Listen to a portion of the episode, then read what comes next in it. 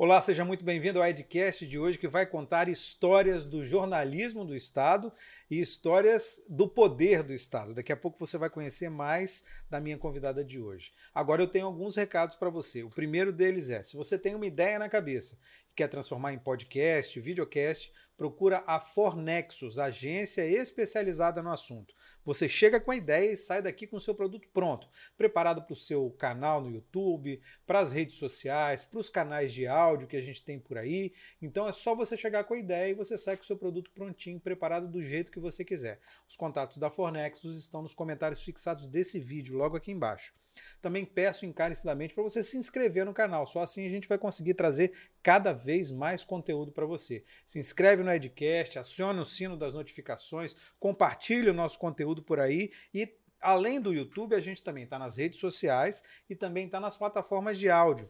Spotify, Google Podcast, Apple Podcast, Deezer, Amazon Music. É só você procurar o Edcast lá que você vai conhecer, conseguir ouvir as nossas conversas. Tá no, na ponte lá, no engarrafamento, coloca o Edcast no carro, o engarrafamento vai passar rapidinho. Tá indo para aquela caminhada, vai malhar na academia, coloca o Edcast lá no fone de ouvido, que esse sofrimento aí vai passar rapidinho também, você não vai nem sentir. Agora a gente vai conversar com a Andréia Lopes, que é jornalista há um tempão, não vou nem falar quantos anos. Podemos falar a verdade. Trabalhou muito tempo, sempre é verdade. Trabalhou muito tempo na, na, Gazeta, que é um dos maiores veículos de comunicação do Espírito Santo, foi secretária de Estado de Comunicação e agora virou empreendedora. O que, que você sente mais, o que, que você gostava mais ou gosta mais? Era a redação, foram 17 anos, é, o governo do Estado, a iniciativa pública, quatro anos como secretária de comunicação, ou é agora o empreendedorismo, Andréia? Edu, primeiro, obrigada, né? Eu que agradeço. Pela oportunidade, é. esse bate-papo aqui. Nós somos colegas né, de trabalho, já trabalhamos juntos. E, e, o que eu mais gosto é de ser jornalista. Então, eu tento ser jornalista. É perigoso falar isso hoje em dia, né? Jornalista está tão perseguido hoje. Mas eu tenho muito orgulho da, da nossa profissão e do trabalho que eu desempenho e que desempenhei. Então, eu tenho muito orgulho de ser jornalista.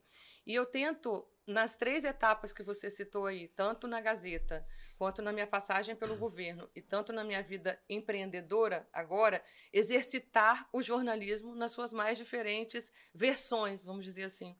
Então, eu, hoje em dia, que sou uma empreendedora, eu lido com conteúdo, né? Eu, eu forneço conteúdo para as redações, a gente produz materiais. Então, isso me dá também muito prazer como jornalista. São prazeres diferentes, né? Na redação era um outro estilo, vamos, né? Eu, eu, eu, fiz, eu fui repórter da CBN, fui repórter de política da Gazeta, colunista da Gazeta, tive uma trajetória na Gazeta e fui muito feliz também. Editora, editora, editora de... executiva. Isso, pulei um pouquinho, né? eu, eu, eu percorri todos os patamares, eu acho assim, na Gazeta que eu podia percorrer, em especial no jornalismo político, embora eu tenha começado na CBN. Então, meu maior prazer é ser jornalista e exercer a minha função e tento sempre exercer da melhor forma nos diversos, nas diversas posições em que eu joguei, vamos dizer assim, porque a gente joga, né, um é. jogo. Mas se eu for voltar no tempo de uma forma muito carinhosa, a gente estava até conversando nos bastidores, eu gostei e tive um dos melhores momentos da minha vida profissional foi quando eu escrevi a Praça 8, que era a coluna de política da Gazeta. Eu tinha um prazer enorme em apurar uma liberdade, em mostrar os bastidores, em fazer uma crônica política do cotidiano capixaba. Então, eu acho que ali eu exercitei também o que eu mais gosto de fazer no jornalismo, que é escrever. Eu, quando eu decidi ser jornalista, na época, eu queria escrever na Gazeta, eu falava isso. Uhum. Né? E hoje em dia eu falo, o jornal impresso não existe mais naquele modelo é. para o qual eu me formei, a gente teve que se transformando, me transformei, uhum. Mas se fosse falar de uma forma saudosista, para quem lembra da Praça 8, era um momento que eu, não era um trabalho, era algo que eu, eu era apaixonada por fazer aquilo tudo. Você acha que esse, esse modelo e esse tipo de texto jornalístico se perdeu? Porque é tão raro a gente ver hoje. Eu até eu recebi um texto outro dia do Vitor Vogas. É, ele tem lá a listinha de. Né, a, a, lista que ele manda, as colunas. E ele fez um, um, um texto em repente é, que assim, eu achei sensacional. Ele, ele sempre. Mas a gente, eu até falei com ele, pô, se der tudo errado aí, você pode ir pra hum. praia lá pro Nordeste, fazer, pegar um violãozinho, fazer um repente, ver se ganha uma grana e tal. Só que a gente raramente vê isso hoje em dia. Eu acho que antigamente a gente tinha mais licença para fazer essas coisas, né? O que, que você acha disso? Eu não acho que se perdeu. Eu acho que a, a sociedade, o jornalismo foi se transformando com a rede social. Então a gente teve que ir adaptando toda essa linguagem para uma linguagem mais imediatista, para uma linguagem mais curta. É quase um tweet, né? É. Tudo é um minuto. É, exatamente. Então, mas o que, em que, que eu acredito e que é o que eu aposto, que eu acho que não muda? A qualidade de um bom texto.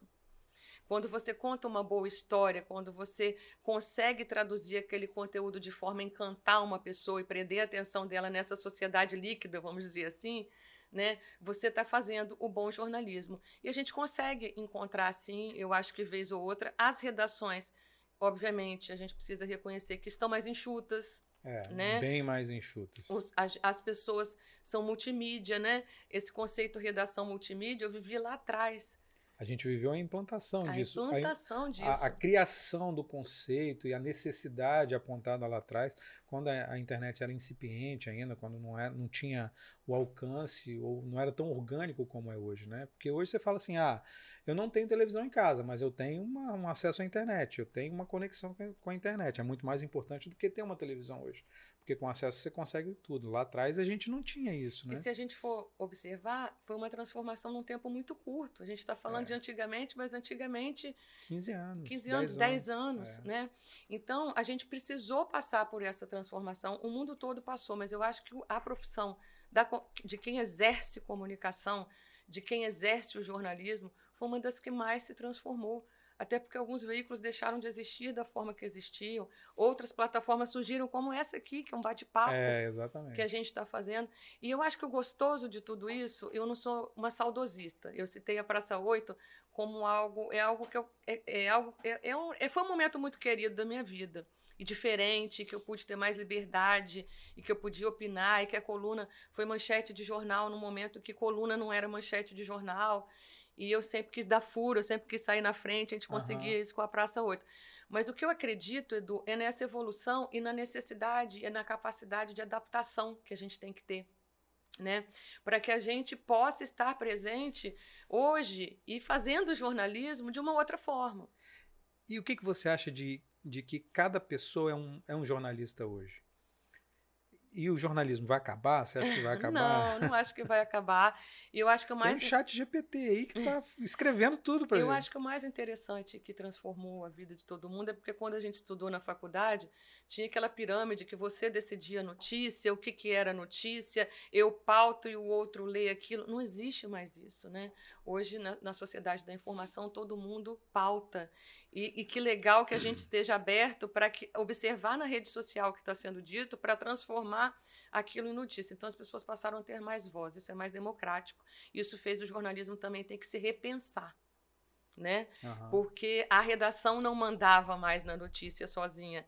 É o leitor que participa da notícia, né? Muito mais. Então eu acho que isso, isso aí, eu, eu não acredito no fim do jornalismo, eu acredito na transformação do jornalismo. E foi essa transformação que eu fui tentando fazer na minha carreira nesses três momentos que você citou. E o que você fala tem um peso porque, na verdade, você é uma jornalista premiadíssima, né? São uhum. quantos prêmios de jornalismo na, na Gazeta?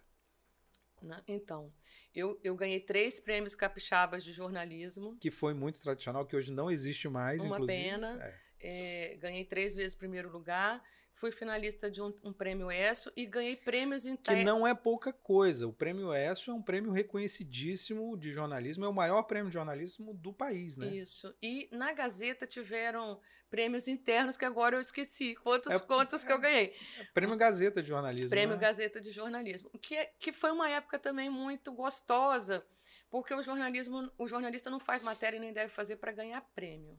Ele deve fazer matéria para informar as pessoas. Mas se aquela matéria de alguma forma contribuiu para mudar a sociedade ou para encantar as pessoas e conquistar as pessoas, isso é muito bacana. Isso vira um prêmio. E na época, todos os prêmios que, que eu ganhei foram de jornalismo investigativo, né? O primeiro deles foi com 13 vereadores presos em Cariacica. Como é que é fazer jornalismo investigativo? Como é que é criar? Como é que, como é que nasce? Como é que se desenvolve? Como é que foi esse prêmio que você ganhou? Nasce da curiosidade. Eu sempre fui uma pessoa curiosa. Aham. E sou até hoje. No meu trabalho, eh, na minha vida, na minha empresa, que não dá furo, porque é uma empresa de assessoria, de Aham. gestão de imagem, eu sou competitiva. Então, essa coisa do furo é um pouco também da competitividade que eu tenho, de querer sempre estar na frente. Então, eu acho que o, o jornalismo investigativo exige curiosidade e, e- e- e tempo, né? Exige um pouco de tempo também de apuração. Mas exige algo que é essencial, Edu, a conquista da fonte, que é uma coisa que eu sempre tentei trabalhar de uma forma muito ética. O que que é a conquista da fonte? É fazer você confiar em mim. Fazer você revelar um segredo, me passar um material. E, e- e eu não vou. E garantir que aquela informação não vai ser compartilhada com ninguém. Eu gostava muito de fazer esse tipo de apuração que a gente chama de off. Aham. E na política, o off contava e conta muito. Porque a história oficial nunca é história. Na maioria das vezes não é a história que, Nunca. Você verdadeira. pode falar nunca. É Então, impressionante. O bastidor é que contava. É. E eu consegui, acho que consegui, eu tentei conseguir ao longo do tempo, eh, que as fontes me respeitassem. Como? Tentando ser justa. Né? Falando a verdade, criticando ou elogiando, não aliviando. Elogiando muito menos, né? Principalmente eu- na época que você Mas viveu eu na tentava política, ser né? muito justa, de tentar ser equilibrada. Eh, eu tive um editor, né, que foi o Serginho Egito, que a gente Aham. foi eh, casado por muito tempo também. Um dos maiores jornalistas que o Estado já teve, né? Já foi editor-chefe da Gazeta, foi, um- foi uma referência profissional e pessoal para mim. E o Serginho uma vez chegou para mim e, e era uma frase que ele usava muito. Ele falava assim: "Não atira para todo lado, senão quando o tiro vier você não sabe de onde veio o tiro." O que, que é isso? Não sai de franco atiradora batendo em todo mundo. Aprende a reconhecer também o que tiver certo. Não tinha muita não era muito É. fácil achar a coisa certa, não, mas eu tentava fazer esse equilíbrio e esse equilíbrio também traz o respeito da fonte é, com você. Então eu acho que é, como que é fazer jornalismo investigativo? Você conquistar a fonte, você garantir o sigilo da fonte, você ser correto, você não errar. Eu sou cri-cri até hoje, o, o Edu, com questão do erro de nome, de expressão. E eu cobri, eu comecei no jornalismo na Rádio CBN, como radialista, meu primeiro registro profissional na comunicação é de radialista, mas o meu primeiro emprego Com o salário lá embaixo, né? aquele salário de radialista. que eu, mas eu, eu tenho o maior orgulho de que na minha carteira tem lá o radialista, né? Aham. E depois o, eu entrei como jornalista do jornal A Gazeta, já em política.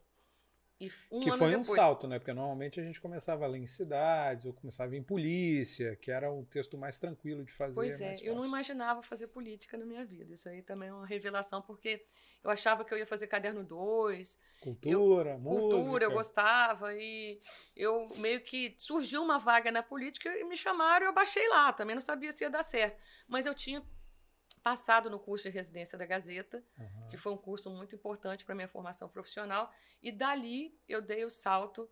Eu comecei na CBN, que foi a primeira vaga, e depois, um ano depois, eu fui para o Jornal A Gazeta. E tem um caso curioso que me Conta- fez pedir demissão da CBN. Eu trabalhava na CBN de manhã e trabalhava no Jornal A Gazeta de tarde. E um dia coincidiu o plantão de Do rádio do, do com... rádio com o o jornal, jornal. e você sabe que é pauleira. E É. era uma época eleitoral. E, e eu não podia atrasar no plantão do jornal, porque eu cobria judiciário, eu comecei a cobrir o judiciário, então eu, eu tinha informação de TRE que eu tinha que apurar. E aconteceu no meu plantão o, o acidente com o iatista Lars Grael.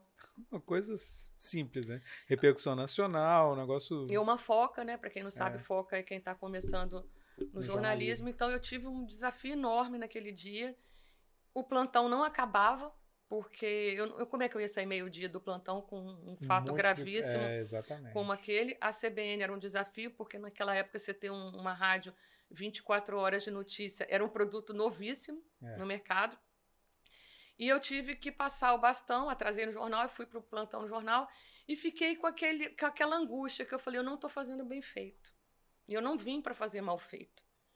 E aí eu pedi para sair da CBN porque eu queria focar no impresso, que era a minha vocação, que eu achava que eu tinha, que eu queria escrever. Né? Eu fiz jornalismo porque eu queria escrever. Eu saí da CBN, mas a CBN não saiu de mim, porque a rádio é uma cachaça. É. Então, eu sou muito grata, eu tenho um carinho, uma paixão pela CBN. Eu voltei fazendo, fui âncora nas férias, da, substituindo a Fernanda. Eu tive um programinha de mulher no final de semana na rádio, um programete. E, e depois, com a redação multimídia, a gente pôde se juntar ainda mais. E a gente fazia um trabalho muito conjunto e coletivo, bacana com a Fernanda e com os demais editores e repórteres que era a cobertura multimídia eleitoral da Gazeta, que é era um trabalho também que eu adorava fazer, organizar os debates da redação multimídia, que eram transmitidos ao vivo pela rádio, uhum. na internet e reproduzido depois no jornal. Era algo que na época era super inovador você é. fazer um debate multimídia.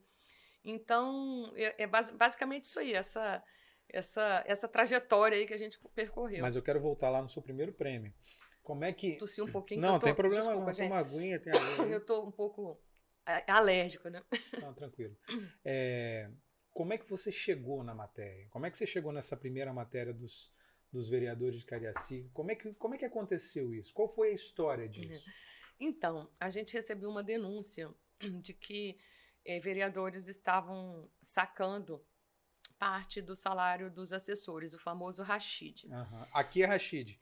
No, no, em outros pontos do Brasil, no Rio, por exemplo, é rachadinha, que deu o que falar. Famosa aí, um rachadinha, é, Rachid. Isso. E o que, que acontece? Era um esquema que era muito assim, mostrava uma transferência bancária, era algo. Tava na cara. Tava né? na cara. E a gente recebeu uma denúncia anônima.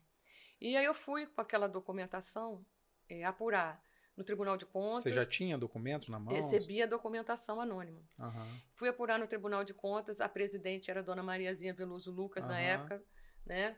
E fui apurar no Ministério Tranquilo, Público. calma. Quando eu cheguei no Ministério Público, o promotor chegou para mim e falou, e a gente não se conhecia, ele falou assim, caramba, é, eu tô apurando isso aí. Se já, tô com, já tô com isso, né? Eu já tô com isso. Se você der isso aí, você vai eu atrapalhar fecho... a ah, investigação, entendi. porque você vai vazar. E isso vai atrapalhar a investigação. E aí foi meu, um dos meus primeiros desafios profissionais, que eu falei assim, mas eu não posso perder meu furo. O furo é sair na frente, né? Para quem é. não sabe. Eu quero dar o furo. Ele falou, ó, segura. É, se você segurar, eu te dou algumas informações a mais quando a denúncia sair. Aham. Uhum. E aí eu fiquei pensando, faço ou não faço, faço ou não faço, faço ou não faço. Cheguei para o meu editor na redação e falei, ó, eu acho que o correto a fazer é, é esperar, porque embora a gente queira dar o furo, eu não quero atrapalhar a investigação. E eu esperei. E quando a investigação saiu, eu consegui. Eu já tinha mais informações, porque eu tinha a minha apuração. Uhum. Então eu fiz uma super cobertura daquilo ali. Eu não ganhei um prêmio com uma matéria exclusiva eu ganhei um prêmio com uma matéria que todo mundo tinha, só que eu tinha mais que todo mundo. Entendi. Então a gente conseguiu fazer uma super cobertura da prisão de 13 vereadores, é algo muito atípico, né? Você prender 13 é, vereadores. De uma vez só, assim. E foi aí que eu comecei a fazer mais matérias investigativas e de denúncia, porque embora eu tenha começado na política, eu comecei lá, né? Eu, fazia, eu era plantonista do TRE, que é o Tribunal Regional Eleitoral, era plantonista uhum. do Judiciário, eu não cobria Assembleia, eu cobria Câmara de Viana e todas as complicações de Viana. Que foi muito complicado. Que tinha prefeito preso, prefeito caçado, dono de farmácia assassinado, vereador é. assassinado. Então era, era esse mundo que eu vivia. E aí, quando eu entrei para essa pauta, eu entrei num outro patamar do Ministério Público, porque eu conquistei aquela fonte. Você fez, criou uma eu relação cumpri e cumpriu o, o que prometeu, é exatamente. Eu perdi um furo para não prejudicar uma investigação, mas eu fiz uma super matéria daquilo tudo, que foi manchete e tal. E aí, essa matéria ganhou, eu ganhei meu primeiro prêmio de jornalismo. Quando você recebeu a notícia, o que, que você sentiu? Ah, foi muito bacana. Eu, eu, eu, eu era uma jornalista recém-formada. Então, ganhar um prêmio quando você está recém-formado eu acho que eu tinha dois, três, dois anos de redação. Eu era foca. Tinha acabado de pisar na Gazeta, naquela redação super tradicional. É. Foi um dos melhores momentos da minha vida, não vou negar. É, era, foi motivo de muito orgulho para mim, para minha família, minha família de Cachoeira. Eu vim de uma família muito simples. Por que tanto jornalista é de Cachoeira, hein? Porque Cachoeira é a capital secreta do mundo. né? Então, a Gazeta assim, tinha muita gente de Cachoeiro, é, né? Então, assim, é, Cachoeiro tem um berço intelectual, tem né, bastante gente. Vamos lá, pode, depois a gente fala um capítulo de Cachoeiro. Mas foi um motivo de muito orgulho, de muita... Foi muito bom. É. E depois eu fui é, entrando nesse caminho de, uhum. de buscar mais notícias. O segundo prêmio que eu ganhei foi na época da tentativa de privatização do Banestes no governo Zé Inácio uhum. E que havia uma tentativa também de usar precatórios, ou seja, uma moeda podre, como moeda de compra do Banestes. E aí uhum. eu descobri essa operação e fiz uma matéria dos milhões da moeda, da moeda podre. Se não fosse a sua matéria, o Banestes teria sido vendido? Não sei, Edu, acho que seria muita pretensão minha dizer isso, mas talvez se não fosse a minha matéria, o precatório teria sido um, essa, essa operação forma, né? poderia né? ter sido é, viabilizada. Eu acho que muitas matérias, respondendo a sua pergunta, muitas matérias feitas naquela época impediram que coisas ruins acontecessem no Estado. Porque foi uma época que o Estado, a gente precisa lembrar, atravessou um momento de, né, do chamado crime organizado. Isso. Então, a, as matérias investigativas realmente desnudavam situações ali que poderiam comprometer o caixa do Estado ou situações pouco republicanas, né, para dizer o mínimo, uhum. que aconteciam entre Assembleia e governo. Então eu, eu vivi tudo aquilo de, muito de perto. Você foi ameaçada? Chegou a ser ameaçada? Todo mundo me pergunta isso, eu nunca fui ameaçada. A, a situação, a pior situação que eu passei eh, foi a seguinte: foram duas que não foi a, a principal matéria, mas foi uma situação muito ruim. Eu fiz uma matéria sobre, que foi manchete do jornal, sobre denúncia de nepotismo no Ministério Público. Ou seja, né, um, um, um órgão fiscalizador, é. né, o fiscal da lei, naquela época, uma época complexa do Espírito Santo, é, empregando parentes. E, mo e eu mostrei pelas contratações por A mais B e pesquisa no Diário Oficial o problema é que isso me resultou num processo, e no processo, é, o, o, então, a pessoa que entrou contra mim, que era uma pessoa do Ministério Público, ele queria que eu revelasse a minha fonte. E isso, isso foi uma das, uma das piores coisas profissionais que eu já vivi, porque eu jamais revelaria a minha fonte.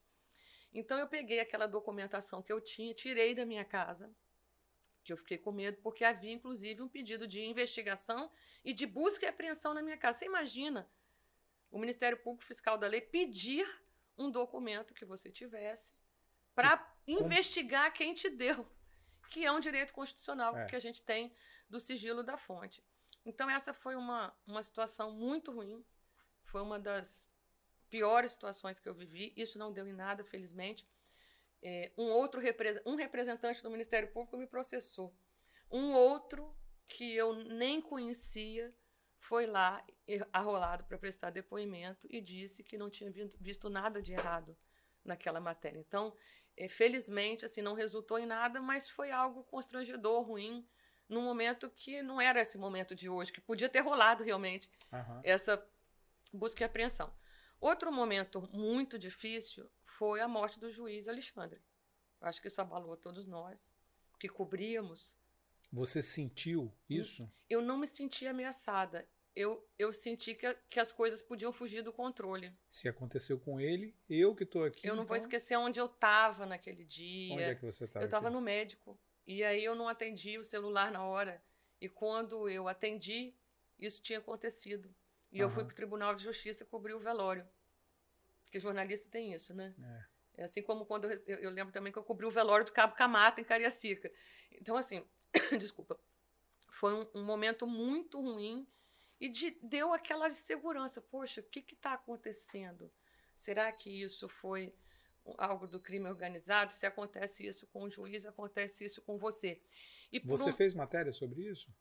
Na época, eu não fiz do juiz Alexandre em si, eu fiz da cobertura uhum. depois toda do, das investigações. E uma coisa que me deixou abalada, que não tem relação com o caso, mas foi uma coincidência ruim, é que meu apartamento em seguida foi assaltado. Então, coincidentemente. coincidentemente. E levaram o HD do meu computador. Então aquilo foi uma coincidência realmente. É, mas aquilo. Foi uma coincidência? Eu acredito que sim, porque. As pessoas abriram seu computador e levaram o HD ou levaram o computador Na todo? época era aquele computadorzão, levaram uhum. aquela torre inteira. Entendi. Né? Uhum. E deixaram duas, duas long necks na minha casa. E, e, e, eu, e, foi um momento difícil, foi um momento difícil. Não tinha nada ali naquele computador, porque depois do que aconteceu com a situação do Ministério Público, Você... eu não deixei. Ah. A gente guardava papel também, né, Muito. do antigamente. Apuração, né? Bloco. Pedaço de papel. É. Eu tirei isso de casa e, e. Mas assim, foi um momento tenso. Eu não posso dizer que eu fui ameaçada, eu convivi com muitos promotores que né, relatavam casos de ameaça. Eu frequentava muito, não só o Ministério Público Estadual, mas o Ministério Público Federal, por conta da missão especial de combate ao crime organizado uhum. aqui no Espírito Santo, doutor Ronaldo Albo, que uhum. eu tenho uma boa relação e de muito respeito até hoje, que está em Brasília. Mas o que, que tem, assim, é, que eu acho que é interessante contar, e que você também viveu, Edu, é que a gente vivenciou um período muito importante e muito turbulento da história política do Estado. Foi. E como jornalista, a gente ajudou a contar essa história, ajudou a desnudar essa história. Então, o jornalista, é, por isso que eu sou apaixonada pelo jornalismo. De certa forma, você tem a oportunidade não só de viver a história, mas de contar a história. E na minha carreira tem algo interessante, porque eu contei a história como jornalista, depois eu vivi a história como secretária. É como tomador, de certa forma, tomando decisões importantes ao lado do governador. E agora, como empreendedora, também participo de alguns projetos que fazem parte, todos, todos nós participamos de ações do dia a dia que ajudam a construir a história, né? Então, são, são pedaços diferentes que somam para essa história, para essa profissional que eu sou hoje. Como é que era a sua relação com as fontes que eram acusadas ou que tinham algum tipo de envolvimento na época? Porque você, você falou da sua relação com o pessoal do Ministério Público. O Ministério, é, teoricamente, você queria informação do que eles estavam apurando para dar informação, né? Das investigações e tal. Mas e os investigados? Como é que era a sua relação Respeito. com os investigados? Como é que você era tratado, por exemplo, com pelo ex-governador Zé Inácio, a quem você, é, com quem você deve ter conversado muitas vezes, com o Grátis, por exemplo, que era o presidente da Assembleia naquela época, com quem você deve ter conversado também muitas vezes. Como é que era a relação com essas pessoas? De muito respeito. O que, que eu sempre tentei fazer? Eu sempre tentei ser justa, de dar o outro lado. Não só no pé de página, porque hoje, quando a gente está com uma assessoria, como eu tenho, uma empresa, dá um, dá um certo incômodo você ver uma matéria enorme e só uma frase final com a sua uhum. resposta. Ou então, quando você é denunciado e depois não sai a decisão que te absolveu do mesmo tamanho. Uhum. Porque a gente tinha essa preocupação lá atrás. Né, de dar a notícia do que, do que aconteceu e depois, se a pessoa for absolvida, de dar o mesmo espaço. Eu acho que isso, com a internet e com as mudanças nas redações, isso ficou mais desafiador hoje. Nem sempre acontece da mesma forma. É, o como que acontecia, Edu? Lógico que nunca foi, nem sempre foi uma relação fácil. Na época do governo Zé Inácio, dessa época do, do Banestes, por exemplo, uma vez, eu vou contar um caso, eu é, estava tendo uma CPI, eu acho que na época isso envolvia o Banestes também, eu fui fazer um plantão na casa, na porta da casa do secretário da Fazenda. E uma secretária... Quem era o secretário da Fazenda? Eu acho que era o Tovar. E aí, eu posso ter errado o nome, mas era ali na, em frente ao Bob's, a casa dele. Uhum. E aí eu fiz um plantão lá embaixo e a, e a secretária, inadvertidamente, coitada, me deixou subir. E a esposa do secretário, quando chegou, obviamente, também me botou para fora. E aí, Te botou para fora mesmo? Lógico. Ela falou, o que essa mulher tá fazendo aqui dentro? E aí eu descobri que a reunião não era ali, a reunião que eu estava procurando, que a reunião era na residência oficial da Praia da Costa. Uhum. E aí é aquela coisa, ficar sentada no meio fio, é. horas adentro, até de noite, para conseguir a notícia. Nem sempre, foi uma, não, nem sempre era uma relação fácil. Mas, por exemplo, o Grátis. O Grátis tinha bom relacionamento com a imprensa, tá? Ele sempre falou bem com a imprensa, você sabe disso. Quando ele foi preso, ele mandava carta para mim. Cartas e cartas da Polícia Federal falando. Eu tenho que achar essas cartas. Então, então assim, era. E eu, o que, que ele falava nas cartas? De que ele era inocente, né? Não, não era um drama do que estava acontecendo lá, não. Ele contava o que, que ele achava que era a verdade dele.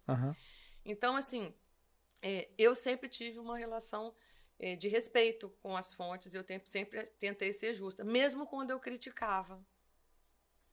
Eu acho que o meu grande desafio era esse. Porque se eu não agisse dessa maneira, eu não ia ter fonte.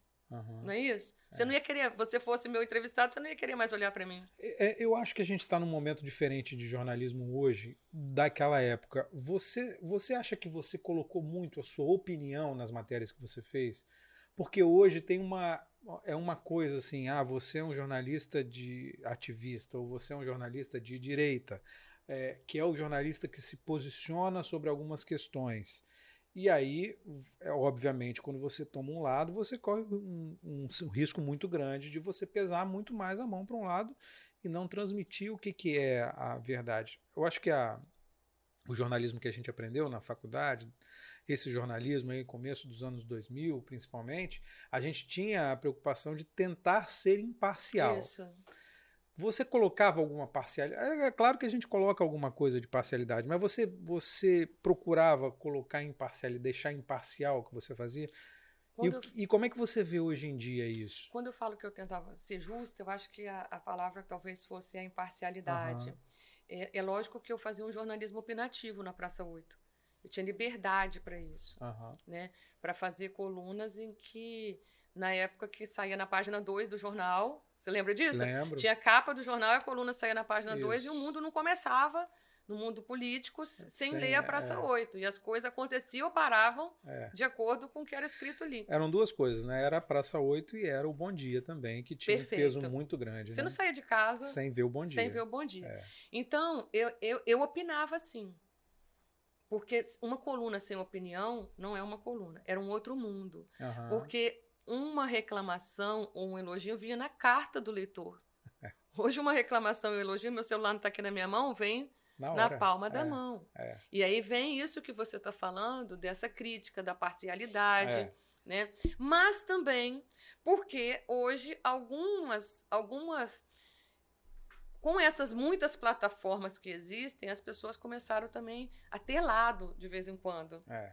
Assumir lados. Sempre. E, a, e às vezes as pessoas são exigidas para que assumam lados. Mas às vezes até alguns jornalistas. É, não, isso, né? isso, exatamente. Então tem um pouco isso. E eu não tinha lado. É, eu nunca tive lado. Então, quando eu recebi o convite para trabalhar no governo, que foi 17 anos depois, que eu imagino que aí você vai me perguntar. Exatamente isso. Eu, eu vou Exatamente. te contar essa história, porque aí eu passei a ter lado e eu saí, eu pedi demissão uhum. para exercer uma outra função. Posso contar esse episódio Agora... à parte, que foi uma, uma, das maiores surpresas da minha vida quando eu fui chamada. Que foi uma surpresa para todo mundo também, né? Para mim também. É. Como é que foi isso? então tá, vamos pular para isso. É. O que que acontece? Quando chegou em dois... Eu, eu entrei na Gazeta em 97, fiz minha trajetória toda lá, já falamos aqui todas as etapas que eu vivenciei uhum. e eu estava em 2018 no cargo de editora executiva da redação multimídia, que é o cargo número dois da redação. Uhum. Né? Os editores executivos ficam abaixo do, do editor-chefe. Editor e um belo dia eu fui fazer uma entrevista e fiz muitas entrevistas com o então governador Paulo Artung. E eu fui escalada para fazer uma entrevista antes da posse com o governador. Tinha minhas perguntinhas lá selecionadas. Eu era editora executiva, eu nem escrevia mais, mas eu fui fazer essa entrevista, porque tinha Pelo isso também. Peso, né? o peso, como eu tinha sido é. repórter de política, editora de política, colunista de política, comentaria de política. Então eu fui lá, fiz as minhas perguntinhas, cheguei num almoço em Vila Velha e estava ele e a, a Cristina, a esposa dele. Uhum. E aí era um almoço, os dois bem à vontade. E antes da entrevista, na hora que a gente sentou, ele falou assim: Eu não te chamei aqui para uma entrevista, eu quero que você seja minha secretária de comunicação. Eu estava com um vestido longo, eu comecei a suar. Primeiro, eu achei que era brincadeira, Edu. Com todo respeito né, ao ex-governador, ele sabe que essa história é real. Eu falei, uhum. é, falei assim: olha, eu trabalho na Gazeta, eu sou leal aos Lindenberg, hein? Falei assim porque eu fui fazer uma entrevista e eu sempre fui muito jornalista raiz. Eu falei, caramba, eu não posso deixar minha entrevista se contaminar, de repente, por, por algo que eu tomei um susto, nunca uhum. imaginei. Aí eu falei, eu sou leal aos Lindenberg. Aí, ele, aí a Cristina estava do meu lado e falou assim: é um convite, Andréia. É um convite de verdade. Aí eu comecei a suar. Teve entrevista? Não. Aí por isso que eu estou te falando da parcialidade. Uhum. Esse, esse é o ponto. Quando ele iniciou essa conversa, eu parei, falei, acho que ele está falando de verdade. Eu falei, mas por que eu? eu nunca trabalhei em poder público, não sei se isso vai dar certo. Não, vou, não faço a mínima ideia de, de ordenar a despesa. E ali iniciamos uma conversa, da cozinha fomos para a varanda, e eu não fiz a entrevista. Porque a partir do momento que eu comecei a falar de um assunto que poderia me trazer um lado, eu não tinha mais parcialidade, imparcialidade. Você decidiu não fazer entrevista? Eu decidi não fazer, independentemente de chefe. Uhum. E aí eu não tinha como perguntar sobre Rodossol, é. sobre, né? Então eu peguei, não fiz a entrevista, fui, voltei para a redação. Sem, eu pedi um tempo para pensar, porque eu tomei um choque. Uhum. Isso era entre Natal e Ano Novo. E aí eu peguei, voltei para a redação e comuniquei ao meu editor com muita reserva que tinha acontecido aquele convite, mas que eu não tinha decidido. E qual foi a reação? Do editor? É. O André Rez falou assim para mim, que era o André, meu amigão. Não vou falar o palavrão que ele falou. Pode falar, tem, putz, ele me chama de Lopes. Putz, Lopes, eu perdi você. Aí eu olhei e falei assim, ué, você perdeu por quê? Eu não decidi, você, isso daí, você tá querendo que eu vá? Ele, não, não é uma coisa difícil de recusar. Um você, convite... acha que é um, você acha que é um convite irrecusável? E, na época, então, o André falou isso comigo, que era um, um convite difícil de recusar. Uhum. E que era um, um outro, uma outra etapa de uma vida profissional. Mas eu não decidi ali. Eu, eu, eu, eu decidi na mesa de Natal, em Cachoeiro, com a minha família. Eu gostava muito de trabalhar na Gazeta. Eu fiquei 17 anos na Gazeta, eu casei na Gazeta, eu separei na Gazeta, meus amigos são da Gazeta. Eu fui madrinha de casamento de amigos que se conheceram e casaram na Gazeta. A minha vida, uhum. uma fase muito importante da minha vida, eu vivi na Rede Gazeta. Pedir demissão foi uma separação. Né? Então, eu. Tá uma aguinha, uhum, tem problema não. Eu pedi para pensar e fiquei, vou, não vou, vou, não vou, e se der certo, se não der certo. E aí, numa mesa como essa, no dia de Natal, eu reuni a família e falei: olha, eu tô tentada aí.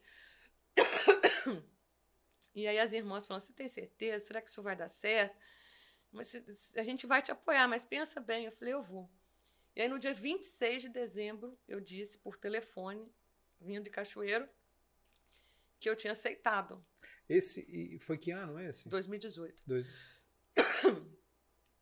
Não, perdão, Não, 2014, eu falei errado. É, 2014, né? Eu falei errado. Foi 2014 que eu foi... aceitei o convite e 2018 foi o último ano de foi mandato. Foi o último ano, é. Foi a segunda passagem do ex-governador? Terceira, terceira. Foi a segunda passagem porque a primeira foram dois mandatos seguidos, isso, né? Isso, isso. Aí foi a segunda, ele resolveu não, não concorrer à reeleição e aí terminou em 2018. Isso, então eu tenho que corrigir o que eu falei no início da entrevista que eu tinha falado em 2018 que eu fui. Não, acho que foi na conversa que a gente teve antes. Aqui. 2014, é. 2014 é.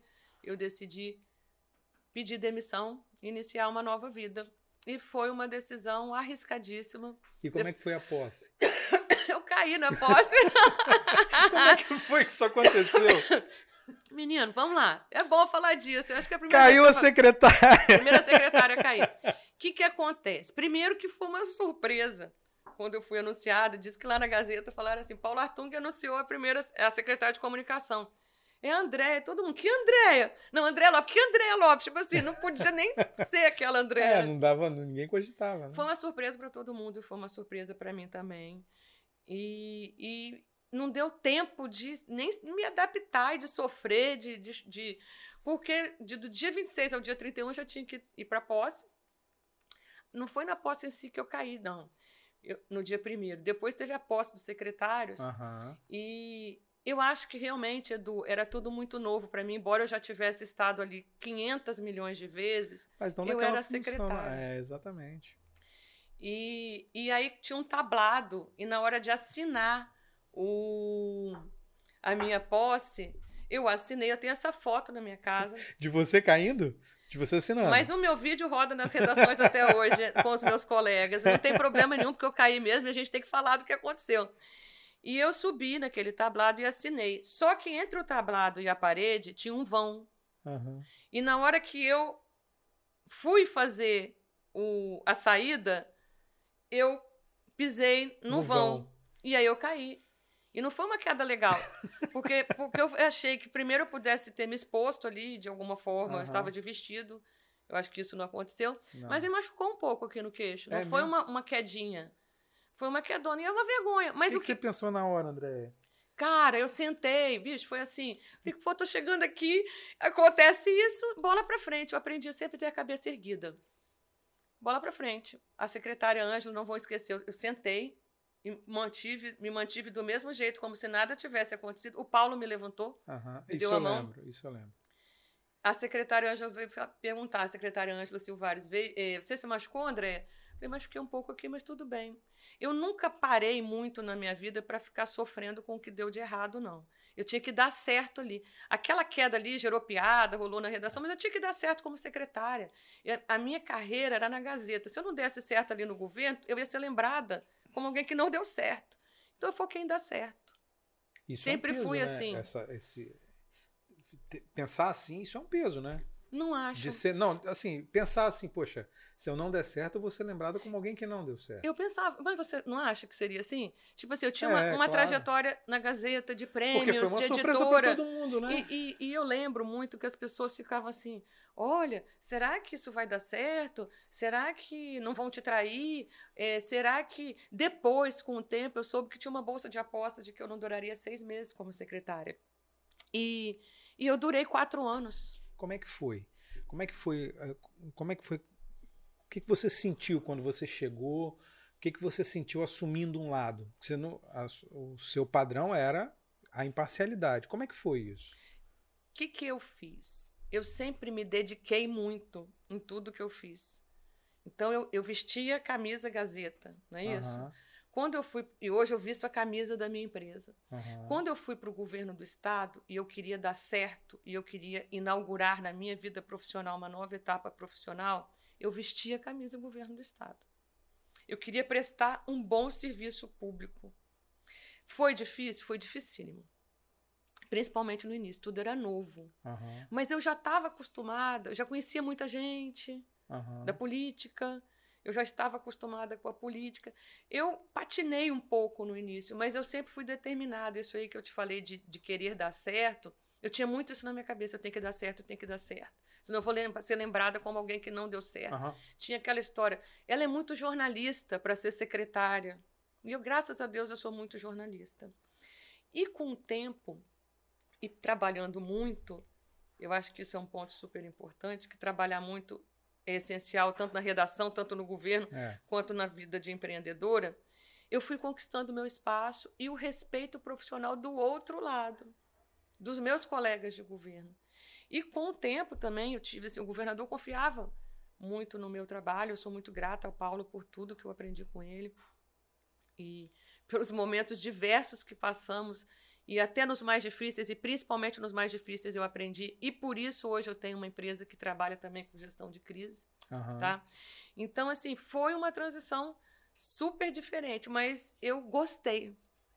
Eu, como eu sempre abracei o que eu fiz, eu incorporei o papel de secretária. Não do poder, tá, Edu? Porque eu acho que isso é importantíssimo. Eu sempre continuei sendo Andréia, que no final de semana anda de bicicleta na praia, que anda descalço na areia. Eu nunca, teve, nunca tive apego ao poder. Mas você viu isso acontecer e tinha esse risco, porque você está com um cargo de poder, né? Pra você mim, tem não. um poder da caneta ali, por exemplo. Nunca de uma, tive apego. Por exemplo, de, um, de, de você. Você era ordenadora de despesa, você tinha o um poder da caneta para publicidade do nunca Estado, que é muita apego. grana, entendeu? Mas, mas você viu, você pode não ter apego, mas você sabe do que está acontecendo. Você sabe a, a posição a que você está e a dimensão é, que a, é. A, a, a responsabilidade. Quando eu falo ter apego, é ficar amarrado aquilo ali como se aquilo ali fosse meu, ou como se eu tivesse que ficar mais tempo. Entendeu? Eu digo apego a isso, que eu acho que isso é muito importante na, nos gestores públicos, tá, Edu? Você dá o seu máximo e cumprir o seu papel, e quando encerrar o seu ciclo, você virar a chave. Ok, você quer continuar seu ciclo no poder público também? Não é que isso não seja certo, mas que você dê o seu melhor. Foi isso que eu tentei trazer iniciativas, práticas da iniciativa privada para o meu cargo de secretária de Estado de Comunicação. Que é uma coisa difícil, porque não funciona da mesma forma, né? O poder público não funciona da mesma forma que a iniciativa mas privada. Mas tem coisa que não muda, né? De você ser ético, de você ser correto. Não, Isso que eu quis dizer, tipo, Não, de você levar eh, Porque- critérios técnicos nas suas decisões, de não favorecer. É porque essa é a minha próxima pergunta. O que, que você sentiu de diferença da iniciativa privada para o poder público? Porque a gente sabe que o poder público é uma máquina. E a gente Uhum. vê com. Assim, a gente tem visto, não só no nível do Estado, mas a nível federal, é, é, a quantidade de recursos, a quantidade de encaixes, a quantidade de pessoas favorecidas em cargos, em essa, essa coisa de. essa é, habilidade, entre aspas, de colocar aliados. Isso é complicadíssimo. E Isso É. a gente não vê na iniciativa privada. Que que é Na iniciativa privada, se você tem competência, beleza, você vai embora. Agora, se você não tem competência, assim, você vai ser de repente encaixado em outro lugar, ou senão você sai. Então, eu acho que eu era um produto novo para todo mundo. E as pessoas, no início, ficavam assim: como é que vai ser? Como é que vai ser lidar com ela? Essa mulher escrevia no jornal denunciando todo mundo. É. Tinha, tinha um pouco disso também. Então, o que, que eu fiz? Eu me cerquei primeiro de gente, de pessoas que entendiam das suas respectivas áreas. Se eu não sabia tanto da publicidade, eu tive que aprender, isso foi bom para mim. Eu escolhi uma subsecretária que eu confiava. Aham. Na parte administrativa, escolhi um subsecretário que eu, eh, que eu confiava. E eu sempre tive muita liberdade para montar a equipe. Ninguém me pediu nada. Ninguém loteou a minha secretaria. Eu perguntei na época. Eu falei assim, tá, eu vou ser secretária, mas o senhor que vai indicar, alguém que vai indicar? Não, você vai montar a sua equipe. Isso era bacana. É, claro, Edu, que o, a, a parte de ordenar, ordenar a despesa é a que dava o frio da barriga. Porque isso você carrega para a vida toda. Não é isso? Se der É. um problema ali, É. você responde 5, 6, 10 anos depois. É. E eu sempre tive muita preocupação de entrar com o meu nome e sair com o meu nome. Eu não podia sair com o meu nome pior, eu tinha que sair com o meu nome igual ou melhor, Aham. né? Então, eu, eu- esse peso aí eu carreguei, de, de E é uma tensão isso, né? é uma tensão, porque você tem os órgãos fiscalizadores. Então, eu sempre tentei agir assessorada por pessoas que entendiam dessas áreas e eu também fui estudando para não ser uma leiga naquilo ali E ser engolida né? pela máquina. e né? ser engolida pela máquina. É. Então, eu tentei sim criar rotinas e processos da iniciativa privada. Eu nunca deixei de dar resposta para as pessoas. Eu tenho pavor. Assim, eu, até hoje, eu, eu, quando eu sair daqui, eu vou ficar sentada mais ou menos uma hora, uma hora e meia, respondendo todo mundo. Quando eu era secretária, eu também respondia. Até para dizer não, você pode responder. E quando você responde a pessoa com um não, você, você já desarma um monte de coisa ali que você pelo menos deu atenção à pessoa. E uma rotina de secretária, o que, que era mais difícil? Ela é muito puxada.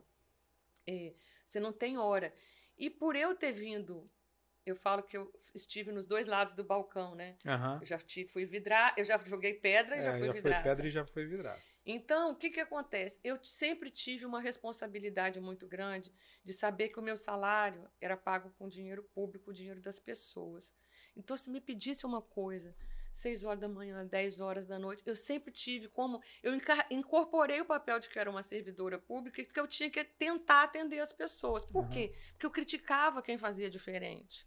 Porque eu escrevia e batia em quem Metendo fazia. pau em quem não fazia. Me- metendo em quem não É. fazia. Então eu cobrava isso muito de mim, tipo assim, eu não posso ser diferente aqui, eu tenho que fazer o que eu acho que é certo. Nem sempre eu consegui, porque eu não sou perfeita, mas eu tentei. Nesse meio do caminho, por eu ser esse tipo aí, que eu acordo cedo pra caramba, né? Eu sou essa pessoa até hoje.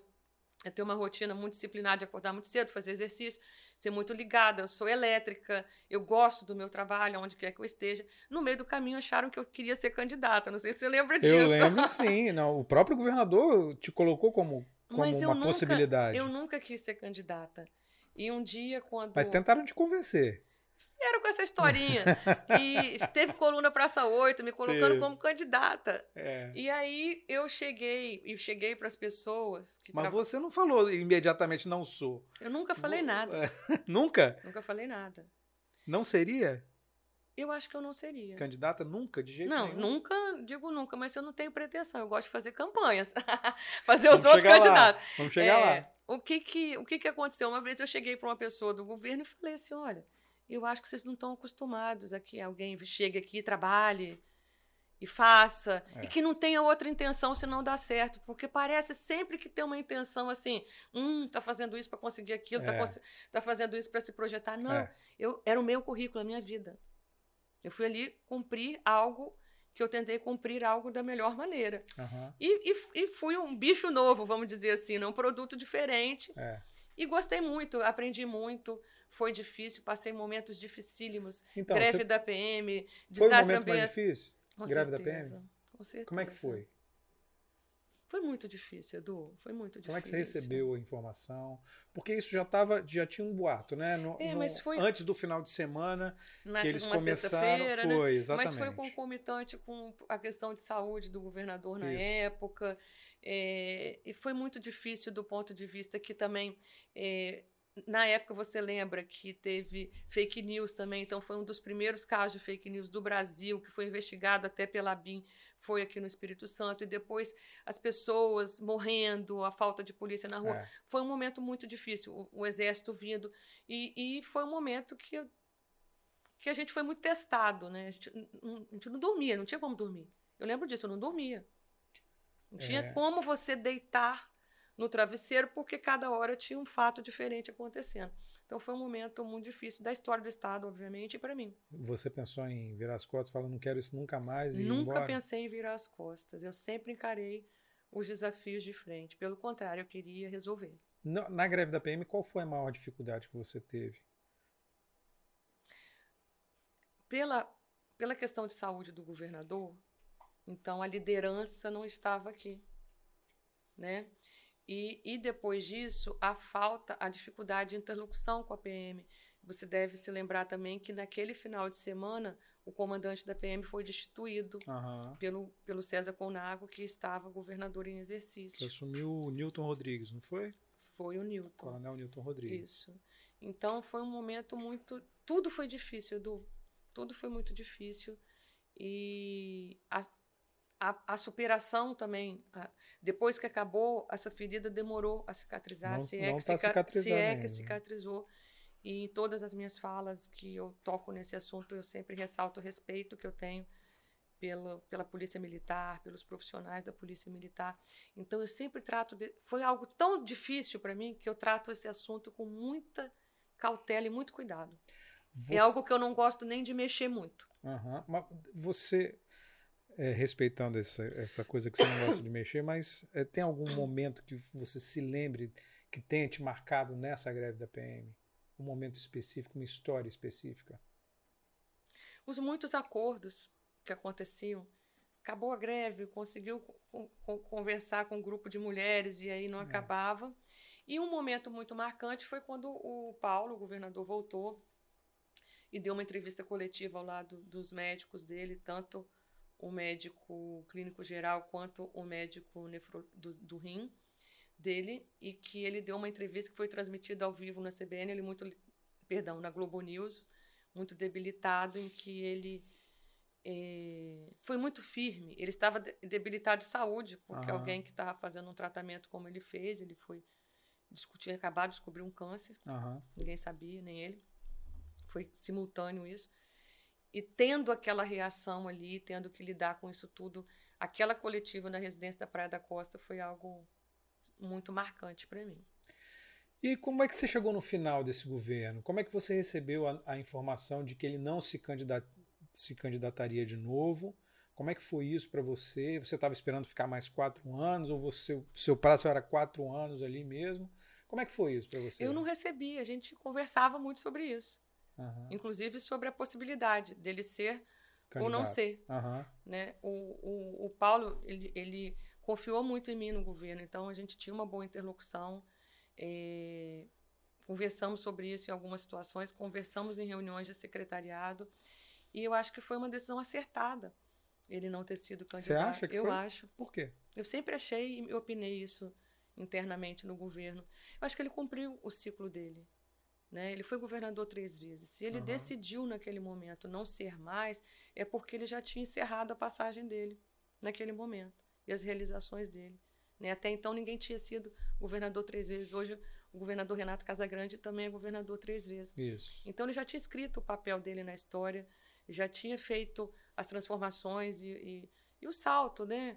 De investimentos no Estado no primeiro, organização da casa no primeiro mandato, o salto de investimentos no Isso. segundo, o terceiro mandato super desafiador.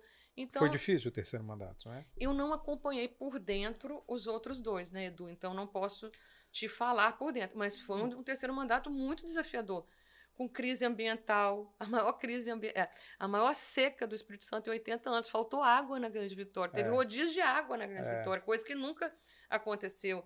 O desastre da Samarco, que teve um impacto direto aqui no Espírito Santo, imenso. No, no... Não só ambiental, mas econômico também, né? Total. É. A gente ficar uma semana esperando a lama chegar no Rio do é. Espírito Santo. É algo surreal. surreal. É, a greve da PM e outros desafios enormes. Então, foi um governo desafiador e eu acho que ele cumpriu o papel dele e eu respeito a decisão dele e acho que foi uma decisão acertada. Eu nunca, e eu nunca pensei, nunca passou pela minha cabeça é, ficar mais quatro anos, porque ele não tinha obrigação. Ninguém tem obrigação.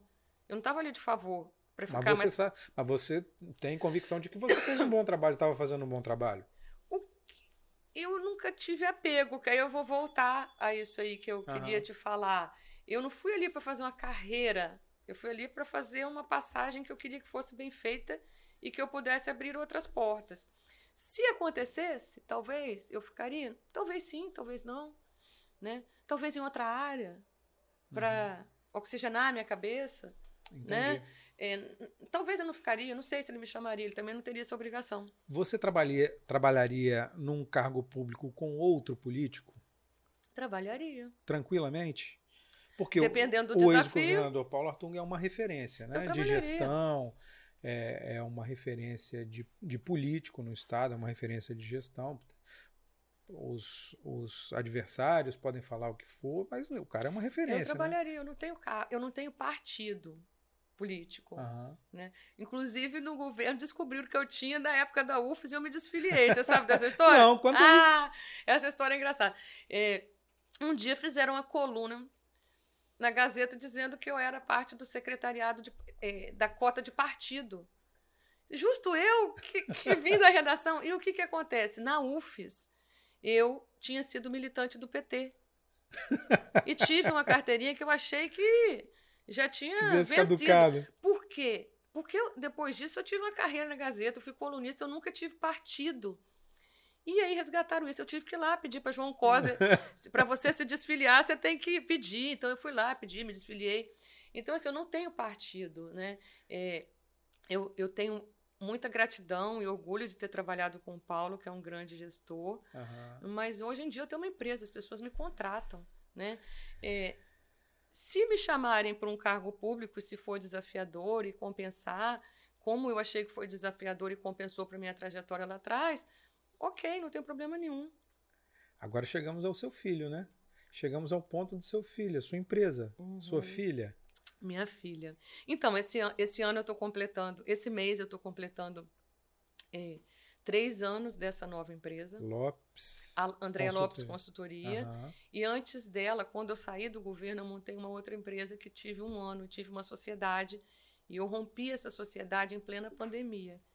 Que é algo também que. Foi uma empresa de comunicação também? Também. Nos mesmos, era uma empresa nos mesmos moldes que essa, só que eu tinha um sócio. Uhum. E a sociedade durou um ano. Edu, quando chegou em março de 2020. Plena pandemia, início no, da pandemia. No auge, eu decidi romper. E minha vida sempre foi feita de desafios. Eu falei, agora é tudo ou nada, ou dá tudo certo ou a gente anda para trás. E deu tudo certo. É, não tem aquela história de que a, a pandemia foi acelerador de processos uhum. e que para algumas pessoas ela alavancou o um negócio? Eu me descobri empreendedora, em especial a partir dali da, da formação dessa empresa nova. Uhum. E, e hoje eu me identifico muito, assim, vivo, durmo e acordo pensando no meu negócio, em prospectar, em atender cliente, e, em novos projetos. O que, que, é a sua empresa? O que, que você faz na sua empresa? Eu primeiro, é consultoria de quê? Na área de comunicação. Uhum. Então a gente faz assessoria de imprensa, gestão de imagem de forma geral e faço assessoria para instituições empresariais, associações empresariais, faço, criei um nicho de marketing jurídico, uhum. né? Então atuo principalmente nessas áreas. É, atuo na, na área do setor de saúde também, atendendo a Unimed Sul Capixaba, já atendi a Unimed Vitória, e atendo também, atuo com gestão de crise, que são casos mais pontuais. Experiência você tem, né? Quando saí do governo, eu falei, eu vou montar um negócio de gestão de crise, porque o governo é um laboratório de crise. O governo se acorda com um problema e começa a resolver seis horas da manhã, quando dá oito, já, já mudou tanto que você já está resolvendo outro e outro e outro, e às vezes no final do dia é um outro problema. Uhum. Você tem que lidar com conflitos e, e, crises de imagem o tempo todo. E as crises de imagem. E a comunicação é algo muito interessante no governo, porque ela, ela perpassa todas as áreas, ela dialoga com todas as áreas. É. Então, a crise na segurança, ela dialoga. Passa pela, pela comunicação. Na saúde, se faltou um médico, se teve algum problema na, na, na, escola, na área de educação, é. tudo passa pela educação. Pela então, comunicação. Per, perdão, pela comunicação. Então, uhum. eu tive essa. Eu, eu abri esse também nicho de gestão de crise. E a gestão de crise se atua em casos específicos, por quê? O mundo ideal é que uma empresa ou alguma entidade tenha sempre um, alguma consultoria, uma assessoria de gestão de crise para prevenir lidar. até, né? nem só como lidar. Se você atua na crise só durante a crise, você está apagando incêndio. É. O ideal é que você consiga atuar prevenindo situações e casos de crise. Então, esse é um nicho que eu atuo e também faço trabalhos de marketing é, político, né? Fiz algumas eleições. O primeiro, primeiro trabalho que eu fiz depois Política que eu saí. não sai, né? Então, a gente estava conversando sobre isso. Quando acabou o governo, eu, eu tentei dar uma. Agora eu vou cuidar da minha empresa, não vou, não vou assumir cargo em mandato nenhum. Uhum. E a, a, política veio batendo na minha porta por conta da história que eu tenho, né? Uhum. Às vezes a pessoa fala assim: ah, você trabalhou no governo muito tempo, né? falei, não, eu trabalhei só quatro anos no governo, eu trabalhei muito tempo na Gazeta. Acho que eu me expus muito no governo, eu fui porta-voz, eu fiz algo diferente, né? Um, um secretário de comunicação não, não, necessariamente era porta-voz, eu dei a minha cara. Uhum. Eu falei em nome do governo em várias situações. Então, isso também foi algo que eu, fiz diferente. Que é uma necessidade. Ter um, um governo ter um porta-voz é uma necessidade, né? Como eu vim de redação, eu tinha muita habilidade e sabia dos diversos temas, eu não tinha problema em falar. Uhum. Eu, eu, eu tinha segurança em falar. Lógico que eu não assumia o, o papel de falar em nome de nenhum secretário. Eram situações muito institucionais, né? Mas falei, já dei entrevista. Inclusive, eu acho que a entrevista falando de reeleição do Paulo, de não reeleição, acho que fui eu que falei, inclusive, com a Praça 8, agora tô na época, com mas o Vitor Vogas. Mas aí não te colocaram no fogo, não? Vai lá e fala. Não, não tem mas, isso? Não, não mas tinha eu, isso? Mas eu era secretário, eu negociava com o Paulo. É, né? É. Falando de Praça 8, tem um episódio curioso, depois quando você for lá no meu escritório você vai ver. Eu escrevi a Praça 8 muitos anos. Uhum. Tinha uma caricatura na Praça 8, né? Não sei se você lembra. Lembro. E eu já fui caricatura como colunista.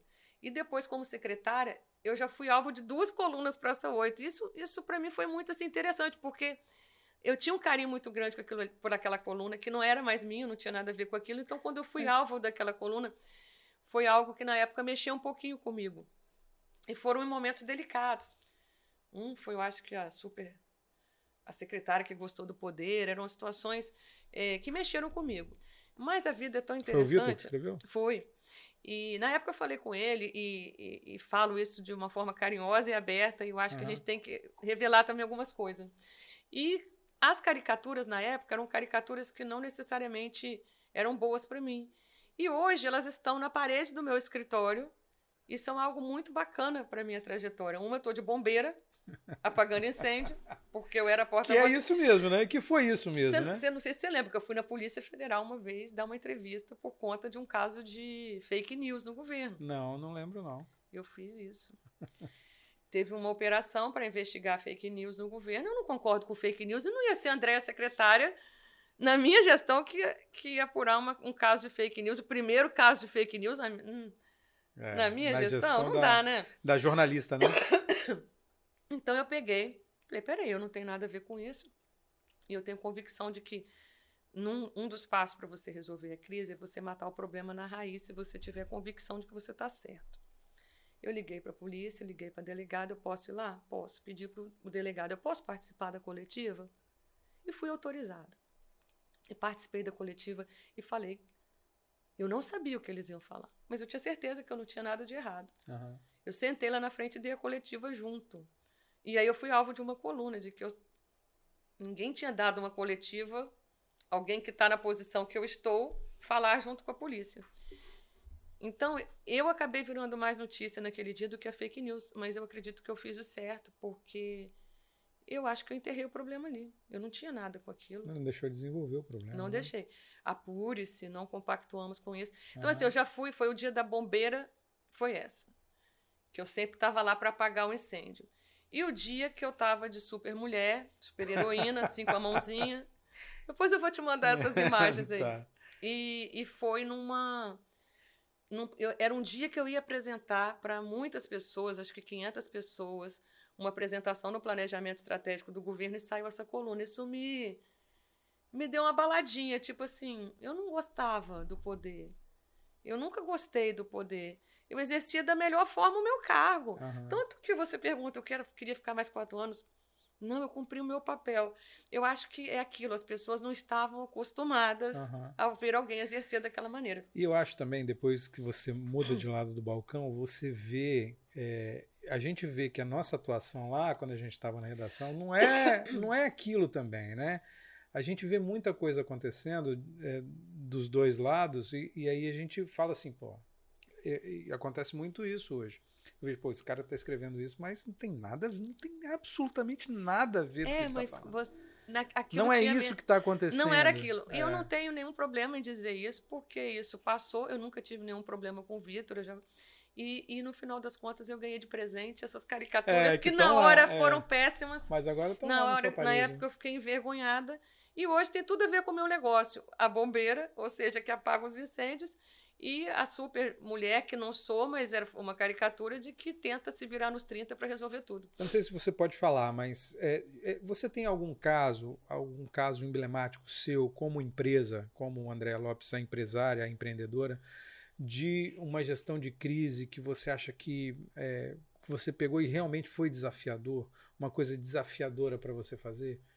Você pode falar de um, um case assim? Olha, toda gestão de crise é desafiadora. Mas né? a gente tem crises e crises. Por exemplo, você citou aí a- o rompimento da barragem lá. Pô, isso é uma crise mundial, entendeu? É, na, na minha empresa, o que, que eu acho? Eu tive um desafio muito grande na Covid, porque eu fazia consultoria da Unimed Vitória, Aham. então tudo novo. Como lidar, que Protocolos de processos, protocolos. Eu não, embora a gente não seja da área médica, a comunicação está muito linkada com tudo, porque para garantir atendimento, para garantir que não falte, para comunicar com a sociedade. Então foi um desafio grande a, a, a Covid, e foi longo, né? Foi. Ele foi muito extenso. Eu lembro a primeira vez que eu fui chamada, em março daquele ano, 2020, para a gestão de crise da Covid no Hospital Unimed. Eu entrei lá, eu pensei assim: será que eu aperto esse botão? Será que eu vou pegar Covid? Eu peguei um- uma canetinha. Aham. Estava muito no início. É. Mal, a gente não tinha nem as máscaras de tecido ainda. E o que, que a Unimed queria de você? Eles te procuraram pedindo Não, o quê? eu já fazia consultoria para eles. Aham. Porque um dos primeiros trabalhos que eu fiz quando eu saí do governo foi a eleição da gestão anterior da Unimed Vitória. aham. E aí depois eu passei a prestar uma consultoria de gestão de imagem, gestão de crise para eles. Então era imagem. É, a partir das decisões que eram tomadas, quais decisões podiam impactar positivamente, quais decisões podem é, causar problema, como que funciona uma gestão de crise em empre- empresas sérias e preparadas. O- a comunicação está junto com o núcleo de decisão. A comunicação não, não, não decide sozinha por uma imagem. E ela também influencia em decisões das da área técnica. Nunca sabendo mais que o profissional. O médico Isso é sabe. impossível, né? mas, tipo, isso vai dar certo, isso vai dar errado. Uhum. Isso aqui é longo prazo. Se, se tomar essa decisão e, e- e fizer isso aqui, vai, ter, vai impactar negativamente. Não dá para segurar com a imprensa. Aham, É isso que se faz. aham. Então, assim, eu acho que a Covid foi um- uma gestão de crise é, importante. Atuei, Edu, em casos de gestão de crise, atuo no judiciário. São casos difíceis. Mas eu vou citar um que eu posso citar, que foi um, um primeiro meu, depois que eu saí do governo, que pode parecer um caso pequeno, mas é emblemático. Me impactou.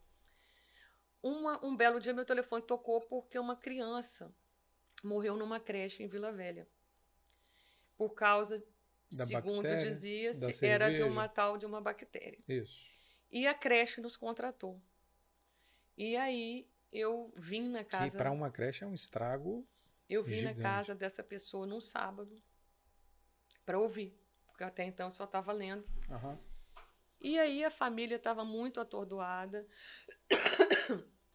No final das contas eu descobri que as mães adoravam aquela creche, que estavam mandando mensagens, que não acreditavam que aquilo tivesse acontecido ali e que se aquilo aconteceu ali teria sido uma fatalidade.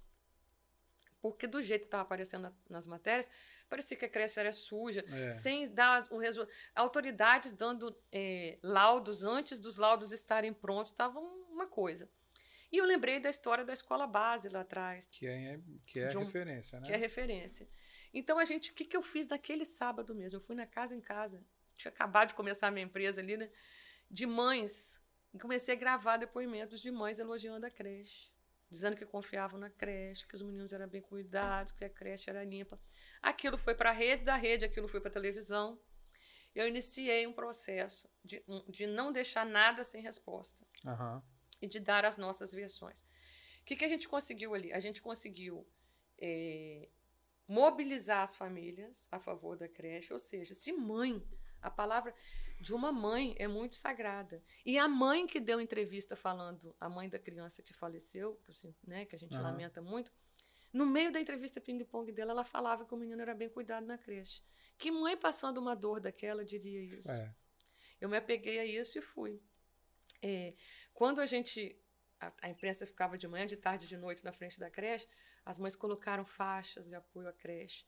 Resultado, a gente fez um trabalho de interlocução, teve protesto a favor da creche. Uhum. Teve uma caminhada, eu acho, não foi? É, na ponte, É. ou aqui na Orla. É, a gente fez um trabalho de mostrar a verdade, um trabalho de interlocução com o poder público também, de, do cuidado que se tem que ter antes de ter um exame que não, não tinha resultado nenhum conclusivo. Uhum. E lógico que o, a parte judiciária, né, judicial da, da, da creche também entrou em jogo, tinha um bom advogado. Mas no final das contas, em 30 dias, a creche estava aberta de novo e as crianças voltaram a estudar na creche. E identificaram que era um problema numa, numa micro cervejaria, eu acho que nos fundos, uma coisa assim. Não identificaram. Ele tinha uma micro cervejaria no fundo, só que aí misturaram tudo. Tipo É. assim, ah, veio da bactéria. É. No final das contas, não ficou provado de onde que veio a bactéria. Aham. Que pode ter sido de um quiosque, pode ter sido de uma água de Entendi. coco, pode ter sido de algum. Falaram que era o tal do chafariz, criaram-se. Isso. E, e no final disso. das contas, a creche estava toda regular, não foi provada nada. E o mais importante, que eu acho que a gente tenta poupar a pessoa da imagem, né? É. A imagem das, dos donos da creche nunca foi exposta. A gente conseguiu preservar. Que Por é uma dificuldade isso, né? Muito difícil, porque é uma condenação pública. Eu É. Pensei, se esse pessoal tem a cara divulgada, eles nunca mais vão poder morar aqui.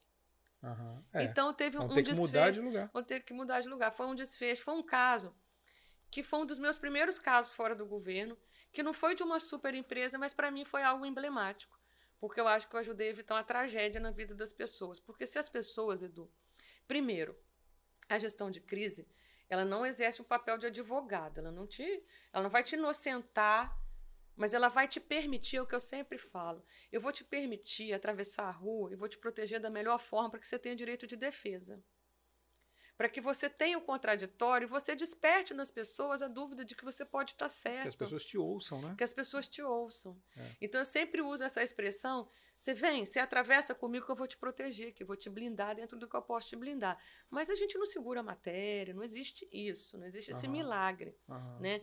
Mas você consegue lidar aí com a imagem. A gente que já trabalhou, e aí eu acho que essa expertise a redação me deu e depois o governo me deu estando dos dois lados, eu sei o que é redação e eu sei o que é tomar pancada. Então eu sei o que é notícia de todo lado. Aham. Então, essa visão estratégica de como proceder, com quem falar, que ferramentas usar, que veículo usar, se deve responder ou não, porque às vezes tem coisa que não deve responder para não alimentar o assunto. Isso tudo a gente consegue fazer. Eu consigo fazer de uma forma mais assertiva hoje em dia. E aí a gente entra num- numa outra, num outro lado da Andréa Lopes, que é a assessoria a políticos, a eleição. Como é que é isso? Como é que é atuar do outro lado agora? Porque É. você estava cobrindo, agora você está do outro lado, né? Você está tentando conseguir voto para os caras. E É. aí? O que, que acontece? Quando terminou o governo, um dos meus primeiros trabalhos foi a eleição da Unimed Vitória. Então, eu já entrei numa eleição, que é uma eleição de classe, mas que traz todas as complexidades, todos os dramas, todos os desafios de uma eleição tradicional. Os embates também. Os embates, tudo, tudo igual. Então, eu entrei nessa eleição da Unimed Vitória, fiz outras eleições de Unimed no Brasil, fiz em Goiânia, fiz eleições nacionais de Unimed. E tinha pensado em ficar um tempo meio fora da política, querendo focar mais no empresarial. Só que, conforme eu te falei, as coisas vieram batendo na minha porta. Eu tinha, eu tenho uma trajetória aí de jornalismo político. E eu falei, cara, eu vou entrar. Eu gosto de política, Edu. Eu gosto de análise política, uhum. de estratégia política. Só que tem algo importante. O dia a dia do meu escritório não é política. O dia a dia do meu escritório e a minha equipe do escritório não trabalha com estratégia política elas, o meu escritório atua com os clientes fixos que eu tenho. Quando eu entro em processos eleitorais, eu monto equipes de épocas de campanha, uhum. núcleos de campanha, uhum. porque eu não quero misturar as duas coisas. Uma, uma jornalista que trabalha comigo não vai ligar para a redação também falando de um candidato a governador. Uhum. Ela está falando lá de uma, de uma empresa tal, do advogado tal. Então eu fui meio que. Eu entrei meio que por acaso, sabe? E aí é, fiz algumas campanhas já. Fiz a, fiz a campanha Vitória do Gandini e perdemos. Uhum. Fiz o segundo turno do Sérgio Vidigal na Serra e ganhamos. Ganhamos a eleição da, da Unimed Vitória que eu te falei. Ganhamos uma eleição de uma outra associação de classe, que foi o Conselho Federal de Medicina, então atuei muito na área médica. Uhum. Fiz um, um trabalho de, de preparação de liderança na UAB com uma pré-candidata. É, e fiz uma eleição de. Fiz a última eleição, fiz a minha primeira eleição de governador no ano passado. Uhum. Foi um grande desafio para mim. E fiz uma eleição de desembargador, que foi algo extremamente diferente na minha vida. As pessoas podem se perguntar: o que é uma eleição de desembargador? Uma das vagas no Tribunal de Justiça, no Pleno, ela é destinada ao quinto constitucional da UAB. Ela vem da classe dos advogados. Então, uhum. o advogado pode disputar uma vaga de desembargador. E a última vaga, pela primeira vez, foi através do voto aberto entre os advogados. Então, eu fiz toda uma estratégia, minha empresa to fez toda uma estratégia aí durante três anos. Três anos. Três anos de trabalho. Porque é uma eleição extremamente complexa. E conseguimos chegar lá.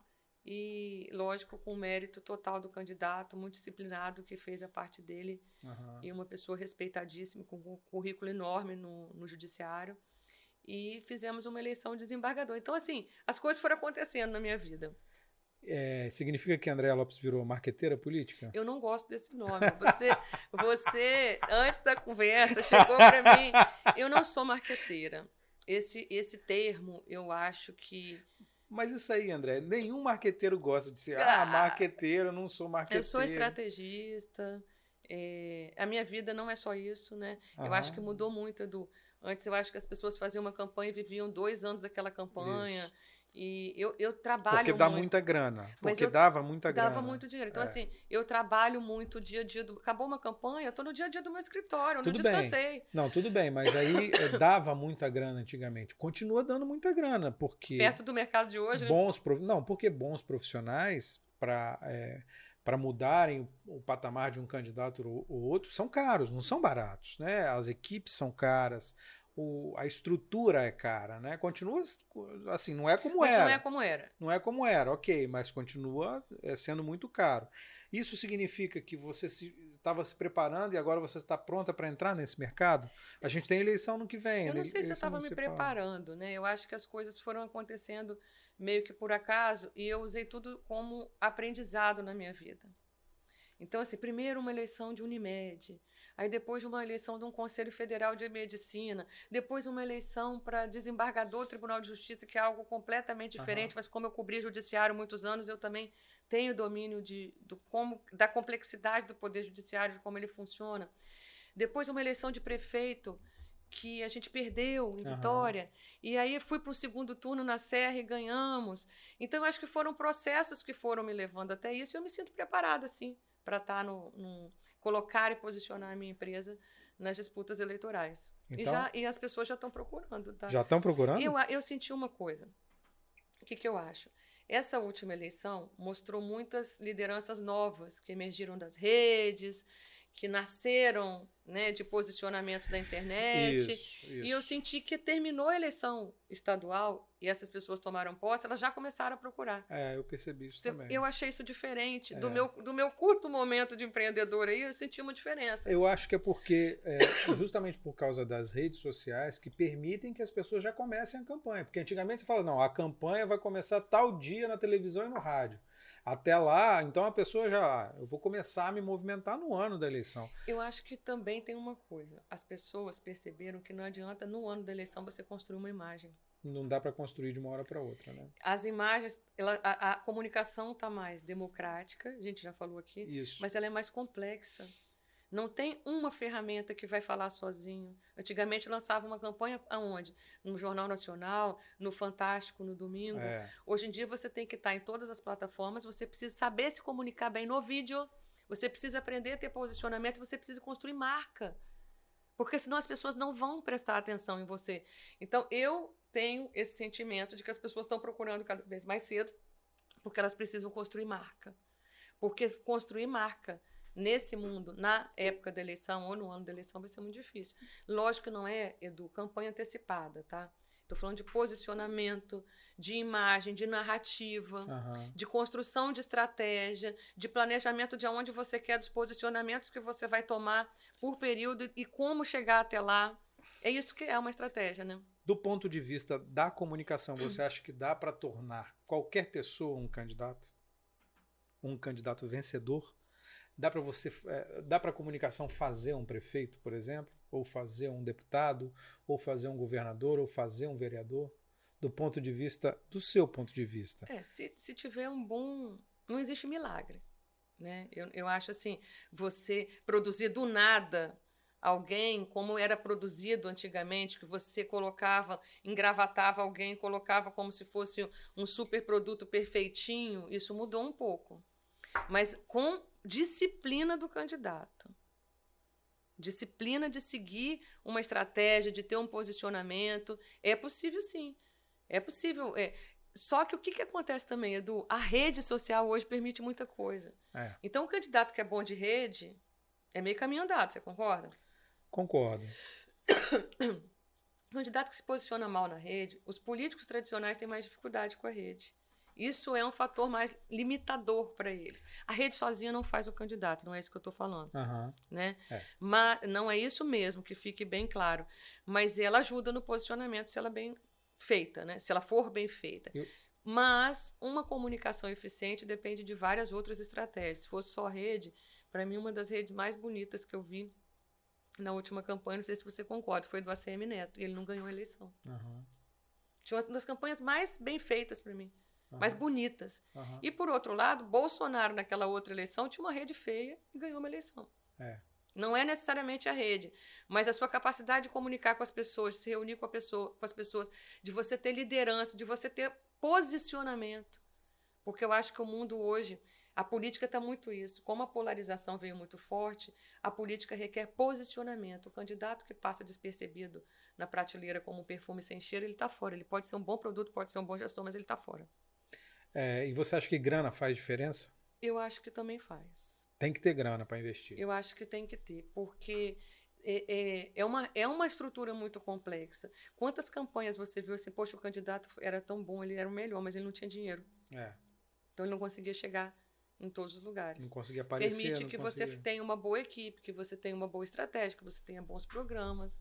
Eu acho que o dinheiro faz a diferença. Mas assim, a gente viu na última eleição candidatos que despontaram do nada e que viraram deputados, né? É. Eu acho que a rede também permitiu isso, mas eu acho que o dinheiro ainda faz a diferença, sim. Ó, tô tossindo, gente, é Não, porque eu tô com tranquilo. essa alergia aqui, tá todo mundo com alergia. Esses últimos dias de tosse, tô medicada, mas consegui falar. Tá, mas tem aguinha aí, tá Tem. tranquilo. E de onde veio essa onça? Hum. Então, a onça, engraçado, né? A onça acabou sendo uma marca registrada minha na minha casa. Tem tatuagem de onça aí Tem uma também. tatuagem de onça. Na minha casa, todo mundo eh, gosta Mostra de onça. pra gente. Mostra aí, ó. Tá lá, ó. É, Tá vendo aí? ver. Na minha casa, todo mundo. Minha mãe gostava de onça. Eu tenho uma irmã que gosta muito de onça.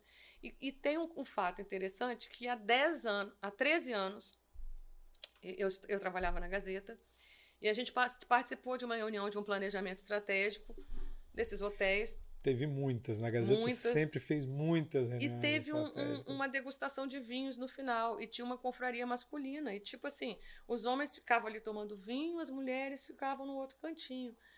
E o, o, o Kaká, que era meu ex-chefe, que hoje está na Band, né? Isso. Que eu adoro. E ele falou assim: vamos tomar vinho. Aí eu falei, por que, que fica esse negócio de, de vinho só para confraria de homem e não tem confraria de mulher? Né? Tinha poucas, ou se é que tinha. Uhum. Aí eu falei assim: nós vamos criar uma confraria de mulheres de vinho. E a maioria eram jornalistas. E aí, quando teve. Eu não consegui criar, porque veio o processo eleitoral, era eleição de Casa Grande, eu era editora, nem lembro, e trabalhando muito. Eu lembro que no dia da eleição, acabou o resultado da eleição, mandei um e-mail. Gente, agora que acabou a eleição, vamos criar em 2010 nossa confraria de vinhos. E marcamos um encontro, eram mulheres, daí, daí surgiu a onça, vou chegar lá. Chegou lá e falou assim: a gente criou uma confraria feminina, mas qual que vai ser o nome? A gente vai se reunir uma vez por mês, nós vamos degustar vinhos. Aí alguém falou assim: a Cíntia, o nome da que nem está na confraria mais, o nome da confraria tem que ser a Hora da Onça Beber Vinho. Porque foi a Andréia que organizou, junto com o Cacá, e eu já gostava de andar de onça. Eu ah. estava de onça naquele dia. E não tem a história, tá na hora da onça beber água? É. Era a hora da onça beber vinho. Então o primeiro nome foi esse, mas depois virou Confraria das Onças. E todos os meses as, a, as onças têm que ir com pelo menos uma peça de onça. E aí isso foi pegando. Isso tem 13 anos. E tá fiel todo Existe mês. Existe a Confraria das Onças. É mesmo. E aí, com o tempo, essa coisa da onça, eu tenho caricatura da Gazeta que eu já usava roupa de onça. Quando eu virei secretária, eu tinha uma, uma colaboradora em casa que chegou para mim e falou assim: Andréia, e agora como é que você vai vestida para o governo? Tipo assim, eu falei assim: como assim? Eu não me dá visto... ser mais onça? Não, e eu me visto como, na sua opinião, que eu não posso ir para o governo? O que está acontecendo? E eu ia, assim, lógico, com. Eu, eu, eu, é meio que uma marca, eu uso com sem moderação. e, e, faz parte da minha personalidade. Vocês viajam em tudo, já viajaram em tudo, A né? gente não viajou, não. A gente faz eventos, as onças. Esse, essa tatuagem de onça eu fiz o ano passado, mas é lógico que eu sei equilibrar a onça nos vários ambientes é, e de acordo com a imagem que eu tenho e que eu quero passar. Eu não vou usar onça curta, justa, com decote. Eu, eu gosto de onça colorida, eu gosto de. Enfim, essa marca da onça virou é, eu tenho no meu escritório vários. Tem um banquinho de onça. As pessoas olham as onças e lembram de mim. Eu tenho muita coisa de onça. Eu tenho quase tudo de onça. Essa, a onça da comunicação é selvagem? É selvagem. É selvagem? É selvagem. Tá pronta para atacar? Tô pronta para tudo. É mesmo? Eu, eu tenho uma personalidade, Edu, é, e eu acho que eu sempre fui assim. Eu sou muito doce e, muito, e tento lidar bem com todo mundo. Tanto que eu sobrevivi quatro anos de governo e sobrevivi nas colunas porque eu tenho jogo de cintura para atravessar entre as diferenças. Eu passo aqui, tento não dar empurrão ali. Tanto que a gente fez uma campanha de governo do Estado sem ter uma grande crise dentro de uma campanha. E toda campanha tem crise. É normal é. que tenha. Tem crise com a equipe. É. Eu tento mediar conflitos, mas não me chama para briga, não. Se pisar no rabo é, da onça. Eu, eu sempre fui combativa na, na minha coluna, quando eu tinha. Então, assim, eu, eu sou combativa. Eu sou uma pessoa que eu tento. Eu respeito todo mundo, eu tento lidar bem com todo mundo, mas eu sei brigar. E essa briga toda é garantia de vitória nessas eleições que estão vindo aí? Que você está sendo demandada já? Ah, Edu, a gente espera que sim, né? Eu sempre trabalho para ter resultado. Você tem um não... plano? Mas você tem um plano? Eu estou construindo um, um plano. Eu não tenho um plano ainda. Até porque está muito cedo. Né? Você acha que está cedo? Tá. Na outra eleição. Que já tem gente, como a gente falou, já tem gente na pista aí. Sim, eu estou dizendo assim, até chegar o ano que vem, muita coisa vai acontecer. Né? Na outra eleição, eu fui procurada em março, na, nas eleições municipais, em março do ano da eleição, em março do ano da eleição de governador. E essa, eu senti uma antecipação, mas eu não jamais. Eu acho que o mundo você tem que construir, né? Jamais cantaria vitória antes da hora. A gente trabalha para o sucesso. É, eu vou repetir, eu, eu trabalho muito. Né? A nossa profissão exige que a gente esteja sempre atento. Então, jamais vou dizer, ah, já está certa a vitória. A gente não tem nem os candidatos, já está certo que eu vou trabalhar muito. Legal. Andréa Lopes, a onça do marketing político. Opa! Bom, gostei. Valeu, valeu. Quer dizer, Andréa. do marketing É, político, não. Você não gosta de marketing político Mas tal. da onça você é quase que. É, a onça da comunicação. Isso. Pronto. Valeu, André. Muitas histórias boas. Temos mais. Você tem que voltar aqui depois desses resultados positivos aí que vão vir para contar mais história. Obrigada, Edu. É, foi super legal conversar com você. Eu falo para todo mundo que nas entrevistas eu pareço segura, mas sempre me dá um, um friozinho na barriga. E falar de mim é sempre mais difícil, porque eu tenho um cuidado. Pensa como que é difícil. Eu tenho que ter um cuidado de não expor os meus clientes com quem eu trabalhei. Claro. Então, eu sempre falo com muito respeito e vejo até onde eu posso ir para falar de governo, para falar de colegas. Eu tive ótimos e tenho colegas que foram secretários, são meus amigos hoje. Eu sempre tento preservar, Teve mala parte. também. Teve mala também, com Eu certeza. sempre tento preservar os, os meus clientes, né? Aham. Os que eu trabalho e com os, que eu- com os quais eu trabalhei, porque isso Claro. faz parte da minha reputação, né? Então eu tento contar as histórias, mas preservando um pouco, Legal. né? Legal. Foram E- boas histórias. Que bom. Serão Obrigada. mais. Serão mais nas próximas. Espero trabalhar com você. tá? Opa, vamos ver. Legal. Valeu, André. Valeu, obrigada.